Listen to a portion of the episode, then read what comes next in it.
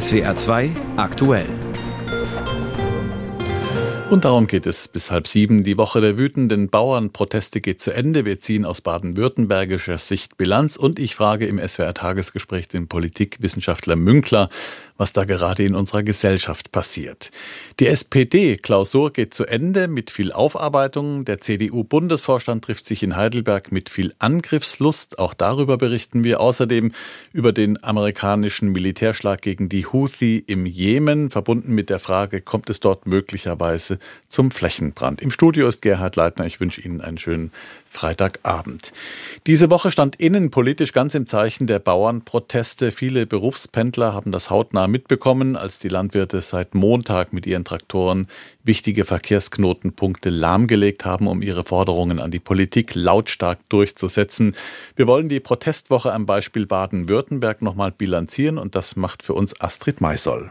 Egal wo Bundeslandwirtschaftsminister Özdemir diese Woche war in Erlenbach oder Ellwangen. Der Minister dringt kaum durch bei den wütenden Demonstranten. Das mit dem Agrardiesel, das ärgert uns, das tut uns weh. Aber es ist eigentlich eine Metapher für viele der ungelösten Probleme in der Vergangenheit. Die haben sie über Jahrzehnte hinweg. Die Ampel muss weg und Hau ab schallt ihm entgegen. Auch der grüne Fraktionsvorsitzende Andreas Schwarz war an einem der Abende dabei. Trillerpfeifen, Plakate, Getöse. Ganz rechts eine Abordnung der AfD mit AfD-Plakaten, die gezielt gekommen war, um diese Veranstaltung zu stören. Da hat man im ersten Moment schon auch ein mulmiges Gefühl, sage ich ganz offen. Der Verfassungsschutz Baden-Württemberg stellte schon vor Beginn der Demonstrationen fest, dass Extremisten ein Interesse hätten, die Proteste zu unterwandern. Darunter Reichsbürger und Rechtsextremisten. Den Protestforscher Philipp Gassert von der Uni Mannheim besorgt das. Ich sehe das schon als eine gewisse Bedrohung für unsere politische Kultur. Die Bauernproteste bieten seiner Ansicht nach einen guten Boden, um von Rechtsextremisten instrumentalisiert zu werden. Die Bauern sind nicht links oder rechts, aber sie sind traditionell skeptisch gegenüber den etablierten politischen Kräften und sie sind natürlich vor allem skeptisch gegenüber städtischen Eliten. Und damit auch skeptisch gegenüber einem grünen Bundeslandwirtschaftsminister, der auf der Ladefläche eines Anhängers stehend sich in Ellwangen versuchte, Gehör zu verschaffen. Es ist nicht das erste Mal, dass Wissenschaftler einen Zusammenhang sehen zwischen Bauernprotesten und dem Erstarken rechter Parteien. Auch schon in den späten 60er Jahren, als die NPD schon mal sehr groß war, gerade auch in Baden-Württemberg, fast 10 Prozent in den Landtagswahlen. Also haben sie einen Zusammenhang gesehen zwischen Wahlergebnissen und ländlichem Raum und Frustration der Landwirte, die ja nicht nur Landwirte sind, sondern im Grunde einen, einen ganzen Anteil der Bevölkerung, nämlich die, die auf dem Land oder in kleinen Städten lebt, mitrepräsentieren. Rechtsextremisten, die Bauernproteste für ihre Zwecke nutzen wollen, kommt dabei zugute, dass die Landwirte in der Bevölkerung viel Sympathie genießen. Anders etwa als die Straßenblockaden von Klimaaktivisten der letzten Generation. Der Landesbauernverband hat sich von rechtsextremen Demonstranten distanziert, will nichts mit ihnen zu tun haben. Das können wir gar nicht brauchen, Trittbrettfahrer oder Dinge oder Menschen, die uns unterwandern wollen. Sagt der Vizevorsitzende Maurer. Die grünen Politiker, die sich diese Woche den Demonstranten gestellt haben, haben am Schluss mit Mühe ein Gespräch hinbekommen, sagt der grüne Fraktionsvorsitzende Andreas Schwarz. Aus Geschrei wurden Gespräche. Aus Buchrufen wurde Applaus und aus einem Bauernprotest wurde quasi ein Bauerndialog. Auf Gespräche setzt auch die Ampelregierung in Berlin. Für kommende Woche hat sie die Bauernverbände zum Gespräch eingeladen. Die Bauernprotestwoche geht zu Ende. Eine Bilanz aus baden-württembergischer Sicht war das von Astrid Maisoll. In dieser Woche waren viel Wut und Emotionen auf der Straße. Die Unruhe in Deutschland hat merklich zugenommen. Das zeigt sich auch an der Zustimmung, Zustimmung zur rechtspopulistischen und teils rechtsextremen AfD, die bundesweit in Umfragen bei 20 Prozent Plus liegt in Ostdeutschland teils deutlich darüber. Läuft etwas falsch in unserem Gemeinwesen und wohin entwickelt sich das? Dazu jetzt das SWR-Tagesgespräch mit dem Politikwissenschaftler Herfried Münkler von der Humboldt-Universität Berlin. Herr Professor Münkler, die Proteste werden radikaler. Es scheint nicht mehr so rund zu laufen in unserem Gemeinwesen. Gerät da gerade was aus den Fugen oder täuscht dieser Eindruck? Ich glaube nicht, dass er täuscht. Das Regierungshandeln, das sicher ungeschickt ist, das ist etwas Kurzfristiges. Da hätte man auch manches anders und geschickter machen können. Aber strukturell zeigen sich drei Punkte. Erstens, verschärfte Verteilungskämpfe, bei denen Nullsummenspiele ins Spiel gekommen sind. Früher konnte die Politik es relativ häufig als Win-Win-Situation darstellen, also Kompromisse herstellen, bei denen alle Beteiligten in irgendeiner Weise gewannen. Das ist nur noch schwer möglich. Zweitens, die Erosion eines, möchte man sagen, Kollektiv-Singulars Fortschritt, nicht? in dem ebenfalls alle in irgendeiner Weise inbegriffen waren. Fortschritt hat sich pluralisiert. Der Fortschritt des einen ist oft das Verharren eines anderen. Und dann natürlich die veränderte und verschärfte Kommunikation durch die neuen sozialen Medien. Liegt es auch daran, dass die Bevölkerung einfach egoistischer geworden ist? Naja gut, ich meine, in dem Maße, in dem sich Verteilungskonflikte verschärfen, ist es sehr viel schwieriger, an Gemeinwohlvorstellungen oder den Gemeinsinn zu appellieren, weil ja klar ist, so einfach ist das nicht, gemeinsam zusammen die Lage zu verbessern. Die Appelle der Politik, die ja nach wie vor da sind oder die sogar vermehrt da sind, verhallen da eigentlich und enden im Nichts. Und die sozialen Gruppen, aber auch die Einzelnen denken vor allen Dingen an sich selber. Das ist nun einmal eine Situation, die fast zwangsläufig mit der Verschärfung von Verteilungskonflikten verbunden ist und gegen die man auch nicht ankommt, hm. äh, indem man moralische Appelle in die Welt setzt. Aber die äußeren Einflüsse liegen ja ganz klar auf der Hand. Es gibt ganz stark verschärfte Krisen. Das ist den Menschen nicht klar geworden. Das ist den Leuten zum Teil nicht klar, würde ich sagen. Jedenfalls was innere Entwicklungen anbetrifft. Andererseits ist es einigen auch ziemlich klar, weswegen sie darauf reagieren, auf diese Krisensituationen, indem sie sehr viel mehr ihre eigenen Interessen bespielen und in den Vordergrund stellen. Und dazu ist zu sagen, das ist ja nicht nur der Ukraine-Krieg und seinem Gefolge die Veränderung der Energiepreise, sondern es war vorher schon die Pandemie und davor war es die Finanzkrise Krise und also Worst Cases wie äh, Trump und Brexit. Und man hat irgendwie seit einem Jahrzehnt und mehr das Gefühl, dass die früheren Verhältnisse, in denen man mit Grund davon ausgehen konnte, dass sich alles schon irgendwie zum Guten entwickeln werde, dass die vorbei sind und dass wir von einem schlimmen Fall, Worst Case, in den nächsten taumeln. Hm, wir erinnern uns ja auch sogar vor Corona gab es schon die Rufe, Merkel muss weg. In der letzten Regierung zementiert sich da seit einer gewissen Zeit eine Art Fundamentalopposition bei uns, eine, sagen wir mal, eher rechte APO?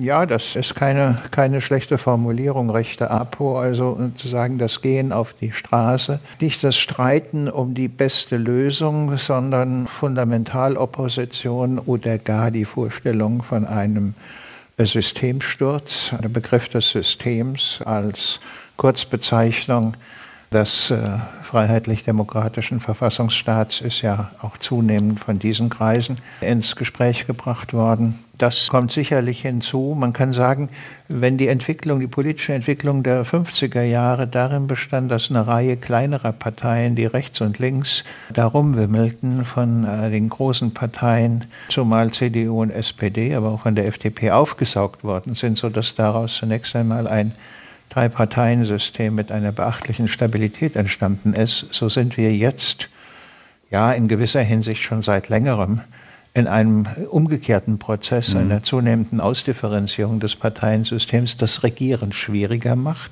und obendrein auch Ausdruck natürlich der politisch zersplitterten Landschaft der Republik ist. Jetzt sind wir auch wieder am Schluss des Gesprächs bei den Bauern. Dort ist die Regierung den Landwirten ja entgegengekommen und zeigt Dialogbereitschaft. Allerdings erst praktisch am Ende der Protestwoche. Am Montag gibt es ein Treffen der Fraktionsspitzen mit Bauernvertretern. Auch Finanzminister Lindner will sich mit ihnen treffen. Kommt das jetzt nicht etwas zu spät? Hätte die Politik früher reagieren müssen im Sinne von Gesprächsbereitschaft? Ja, die Politik hat in der ganzen Linie da äh, ungeschickt agiert. Das ist eine Folge dessen, wenn Regierungshandeln vom Finanzminister bestimmt wird und die Fachminister dabei keine Rolle spielen. Natürlich hätte man versuchen müssen, die Bauern ein bisschen gegeneinander auszuspielen. Es gibt ja doch im Prinzip sehr unterschiedliche Gründe für das, was wir jetzt erleben. Auf der einen Seite die schwierige Situation der Kleinbauern auf der anderen Seite die Organisationsmacht der ganz großen Betriebe, die letzten Endes auch den Verband beherrschen. Und indem man sozusagen mit der Fliegenpatsche, aber mit einer ganz breiten draufgehauen hat, hat man die solidarisiert. Das ist einfach ungeschickt und vielleicht muss man auch sagen, das ist das Ergebnis einer Dreierkoalition, die es ja so in der Geschichte der Bundesrepublik erstmalig gibt, die sich nicht auf eine klare Linie einigen kann und die auch nicht geschickt agiert. Und die wahrscheinlich oder die mit sehr großer Wahrscheinlichkeit abgelöst wird. Das, ähm, damit ist zu rechnen, ja. Was passiert da gerade in unserer Gesellschaft? Dazu habe ich im SWR Tagesgespräch den Politikwissenschaftler Herfried Münkler von der Humboldt-Uni Berlin interviewt und das Gespräch, das haben wir vor der Sendung aufgezeichnet. SWR aktuell, 18 Uhr gleich 16 Minuten. Die SPD hat allen Grund, sich intensiv zusammenzuraufen, zusammenzusetzen. Sie wird als Kanzlerpartei für vieles verantwortlich gemacht, was derzeit in der Politik schiefläuft, auch wenn viele der Probleme nicht hausgemacht sind, sprich die großen Krisen der Welt. Aber Olaf Scholz ist nun mal der Chef der Regierung und selbst Parteifreunde sind unzufrieden mit seiner Performance. Es herrscht Frust bei den eigenen Abgeordneten und bei der SPD-Klausur soll es gestern eine Aussprache gegeben haben, die drei Stunden gedauert haben soll. Parteichefin Esken beschrieb sie als sehr solidarisch, sehr angemessen, sehr beseelend. Zitat Ende. Heute geht die Klausur zu Ende und Hauptstadtkorrespondent Kai Clement fasst zusammen. Woher kommt das Geld für künftige Ausgaben des Staates? Größer als SPD-Generalsekretär Kevin Kühnert kann man das Thema kaum beschreiben. Diese Gesellschaft wird nicht zusammenhalten können, wenn die Antwort auf jede Frage ist, dass immer noch eine Sparrunde gemacht ähm, werden kann. Die SPD-Abgeordneten drängen auf eine Reform der Schuldenbremse. Für sie bremst die nicht Schulden aus, sondern die Zukunftsfähigkeit des Landes. Nicht zeitgemäß, ein Wohlstandsrisiko, so heißt es in einem Positionspapier. Fraktionschef Rolf Mützenich findet, Deutschland habe eine eher niedrige Schuldenquote, heißt umgekehrt Spielraum für mehr. Schulden sind notwendig vor dem Hintergrund, dass der Staat Investitionen tätigen muss, damit Deutschland seine Spitzenstellung in der Welt auch behauptet. Und so sieht es auch Co-Parteichefin Saskia Esken im Gespräch mit dem ARD Hauptstadtstudio. Natürlich können wir nicht auf Pump leben, ähm, um die berühmt-berüchtigte schwäbische Hausfrau an der Stelle zu zitieren. Die lebt natürlich auch nicht über ihre Verhältnisse, aber wenn es notwendig ist, wenn es durchs Dach reinregnet, dann wird sie nicht das Haus verkommen lassen und sagen, schade, ich habe gerade im Moment keinen Kredit, sondern sie wird einen aufnehmen und das Dach flicken. Esken bringt es auf die Formel. Generationengerechtigkeit ähm, besteht nicht daraus, dass wir keine Schulden vererben, sondern vor allem, dass wir keine Schäden vererben. FDP-Chef und Finanzminister Christian Lindner wird sie damit nicht überzeugen. Er hat gerade erst wieder beim Dreikönigstreffen der Liberalen erklärt, wer Geld brauche, solle erstmal im bestehenden Haushalt umschichten. Auch die Union, die bei einer Grundgesetzänderung zur Schuldenbremse gefragt wäre, hält nichts von den Plänen der SPD-Fraktion. Sie spricht von einem Rohrkrepierer. An den Finanzfragen hängt fast alles, so hat es SPD-Generalsekretär Kühnert gesagt. Daran hängt auch das Miteinander von Abgeordneten und Bundeskanzler.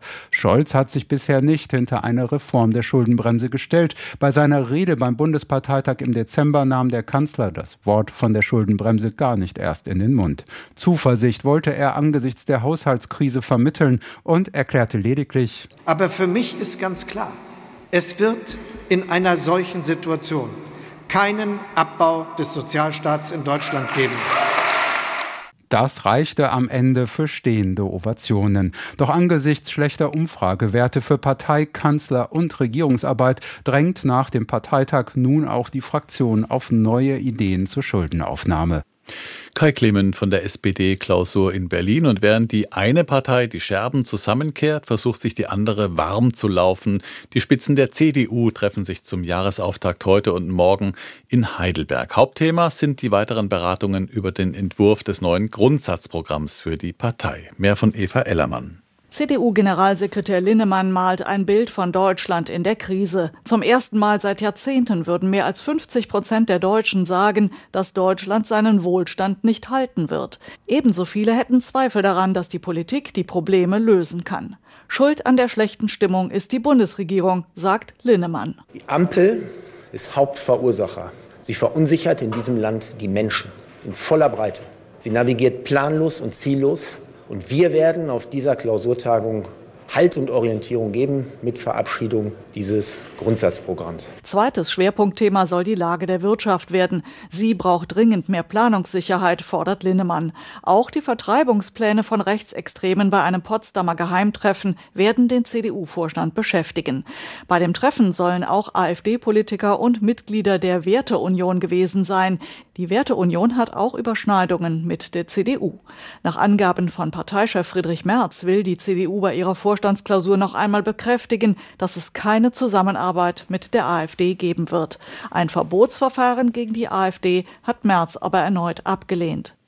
CDU-Vorstandsklausur in Heidelberg, Eva Ellermann war das. In Frankreich hat sich in dieser Woche einiges getan. Unser Nachbarland hat mit Gabriel Attal nicht nur einen neuen Premierminister, Frankreich hat auch eine neue Regierung bekommen. Die neue Mannschaft des jüngsten französischen Premiers aller Zeiten hat zwar viele bekannte Gesichter, aber die neue Regierung setzt deutliche Akzente und will eine klare konservative Kante setzen, wie unsere Korrespondentin in Paris Caroline Diller berichtet. Normalerweise dürfen die Medien dabei sein, wenn der Präsident bei der ersten Sitzung eines neuen Kabinetts ein paar Worte an die Minister richtet. Heute bekamen die Fernsehteams einen kurzen Satz von Emmanuel Macron, bevor sie rausgeschickt wurden. Das ist die neue Regierung an die Arbeit. Bien, le gouvernement rassemblé, au travail. Frei nach dem Motto, nichts Besonderes passiert. Dabei hat Macron mit Rachida Dati einen Coup gelandet. Die neue Kulturministerin war bereits unter Nicolas Sarkozy Regierungsmitglied, damals für das Justizressort verantwortlich. Dati hat ein ausgeprägtes konservatives Profil und ist dafür bekannt, verbal austeilen zu können. Übrigens auch gegen Macron, dessen Partei sie als Verräter von rechts und links bezeichnet hatte. Letztes Jahr hatte sie aber auch ein Regierungsbündnis ihrer konservativen Republikaner mit dem Präsidentenlager vorgeschlagen. Ihr neuer Job sei kein Widerspruch, sagte Dati bei der Amtsübergabe. Ich verstehe, dass meine Ernennung manche überrascht. Mich übrigens nicht. Sie ist die Antwort auf ein wirkliches Bedürfnis. Das Bedürfnis des sogenannten Frankreichs der kleinen Leute, die sich politisch vertreten sehen wollen. Vor allem entspricht sie wohl aber dem offensichtlichen Wunsch des Präsidenten, der Regierung mehr konservative Kante zu geben. Dafür steht auch Catherine Vautrin, die neue Arbeits- und Gesundheitsministerin. Vautrin hatte bereits während der Präsidentschaft von Jacques Chirac unterschiedliche Regierungsposten und wurde vor allem durch ihren Widerstand gegen die Ehe für alle bekannt. Premier Gabriel Attal will sich auf die Diskussion über den Schwenk nach rechts nicht einlassen.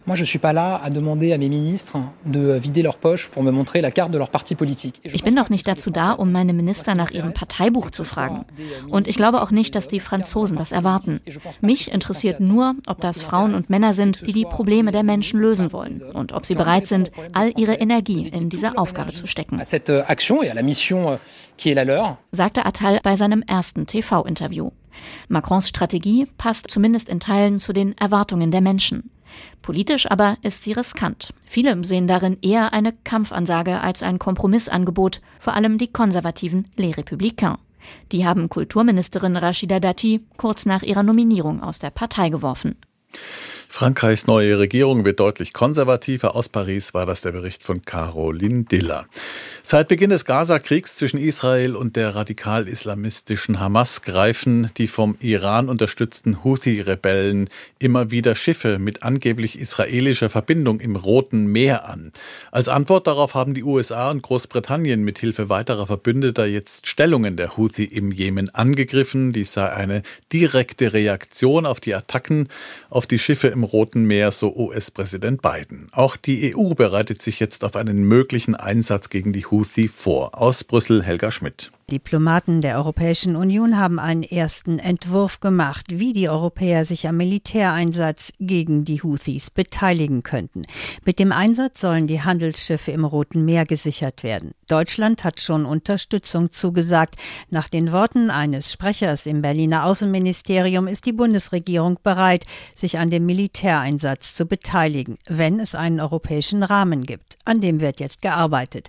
Im Gespräch ist der Einsatz von Kriegsschiffen, die Raketen in der Luft abwehren können. Außerdem wird auch die Entsendung von Aufklärungsflugzeugen diskutiert, die frühzeitig vor Raketenangriffen warnen können. Über diese Vorschläge entscheiden müssen jetzt die Außenminister der EU. Sie treffen sich in zehn Tagen in Brüssel und das wäre dann auch der frühestmögliche Termin. Berichtet Helga Schmidt aus Brüssel. Und über die aktuelle Situation im Jemen möchte ich mit Jens Heibach vom Sozialwissenschaftlichen Forschungsinstitut GIGA in Hamburg sprechen. Herr Heibach, wie sehr leiden denn die Menschen im Jemen nach fast zehn Jahren Krieg dort? Die humanitäre Lage ist nach wie vor dramatisch das kann man es nicht bezeichnen, auch wenn das ganz oft in Vergessenheit gerät. Und die Situation wird dadurch natürlich nicht besser, dass durch die vergangenen Angriffe und die Angriffe, die uns in den nächsten Tagen wohl noch bevorstehen, der Hafen von Hodeida in Mitleidenschaft gezogen wird. Und je nachdem, wie operationsfähig dieser Hafen äh, bleibt oder eben nicht mehr bleibt, daran ist auch geknüpft das Schicksal bzw. die humanitäre Entwicklung im Jemen. Denn 70 Prozent der Importe, das heißt 70 Prozent dessen, was in den Jemen gelangt. Und insbesondere 80 Prozent der humanitären Leistungen, die in den Jemen gelangen, werden über den Hafen von Hodeida abgewickelt. Mhm. Jetzt die Militärschläge auf die Houthi-Stellungen Sie sind ja eine Antwort auf die Angriffe der Houthi auf Schiffe im Roten Meer, ursprünglich um Druck auf Israel auszuüben wegen des Kriegs im Gazastreifen. Ist das dann immer noch so oder gelten die Angriffe mittlerweile sogar den westlichen Mächten insgesamt? Die offizielle Begründung bleibt nach wie vor, dass die Angriffe erfolgen vor dem Hintergrund des Kriegs in Gaza. Allerdings trennen die Houthis hier eigentlich nicht mehr wirklich zwischen Israel und den USA oder dem Westen. Also insofern wird die Lage hier immer verschwommener. Und aus Sicht der Houthis, beziehungsweise in der Logik der Houthis, macht es keinen großartigen Unterschied, ob man nun iranische oder israelische oder westliche Schiffe in diesem Kontext angreift. Mhm. Und Sie haben es schon vorhin ein bisschen angedeutet, was bedeuten denn die Angriffe für den aktuellen Krieg im Jemen, in dem die Houthi ja zu den Hauptakteuren gehören? Sind die jetzt auch innerhalb dieses Konflikts im eigenen Land geschwächt? Im Gegenteil würde ich sagen. Im Grunde genommen seit dieser Krieg, wie wir ihn kennen, beziehungsweise wie er hier in der Öffentlichkeit diskutiert wird, das heißt im März 2015 angefangen hat, konnte keines der, der Kriegsziele der saudisch geführten Koalition erreicht werden. Im Gegenteil, die Houthis wurden immer stärker und sind zum jetzigen Zeitpunkt stärker, als sie es waren zu Beginn des Krieges. Insofern besteht auf Seiten Saudi-Arabiens das Interesse, sich aus diesem Krieg zurückzuziehen. Hier wurden direkte Gespräche geführt im September in Riyadh mit Vertretern der Houthis und im Dezember, einen Tag äh, vor Heiligabend, trat der Sondergesandte der Vereinten Nationen, Hans Grundberg, vor die Presse und kündigte an, dass es nun auch auf Seiten der jemenitischen Akteure die Bereitschaft gäbe, mit den Houthis in Verhandlungen zu treten. Und das Ziel sollte hier eine Roadmap sein in Bezug auf einen nachhaltigen Frieden. Mhm. Allerdings, diese Gespräche waren von Anfang an im Grunde genommen sehr schwierig und werden durch die jetzige Operation natürlich noch schwieriger und vielleicht auch vereitelt. Genau, das wäre die Frage. Warum haben die Houthi jetzt auf einmal wieder eskaliert? Hat der Iran so starken Druck ausgeübt? Die genauen Beweggründe bzw. die genauen Gedankengänge der Houthis kann ich Ihnen natürlich nicht schildern.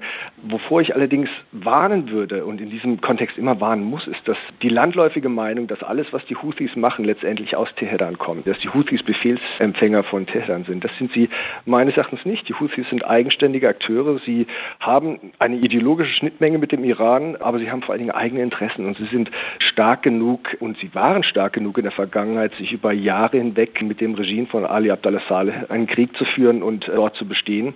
Sie haben auch an vielerlei Stelle gezeigt, dass sie nicht immer d'accord sind mit den Zielen Irans und haben sich dem entgegengesetzt. Insofern, die Houthis sind, glaube ich, als Verbündete zu verstehen. Das heißt nicht, dass es hier gerade zu einer Koordinierung kommt von iranischer Seite und auf Seiten der Houthis. Allerdings ist es falsch, hier davon auszugehen, die Houthis empfangen Befehle aus Teheran. Das heißt, wenn wir das Problem lösen wollen, müssen wir den Iran angreifen. Hm, das ist interessant. Das heißt, Sie sehen auch nicht die Gefahr eines Flächenbrands angesichts der aktuellen Situation im Roten Meer. Das ist eine schwer zu beantwortende Frage, weil ja, es gibt Stimmen auf Seiten der sogenannten Falken in den USA, die gegen den Iran vorgehen wollen, die eben diese Angriffe der Houthis auf die Schiffe im Roten Meer als weiteren Beleg dafür sehen, dass jetzt auch gegen Iran etwas vorgenommen werden muss.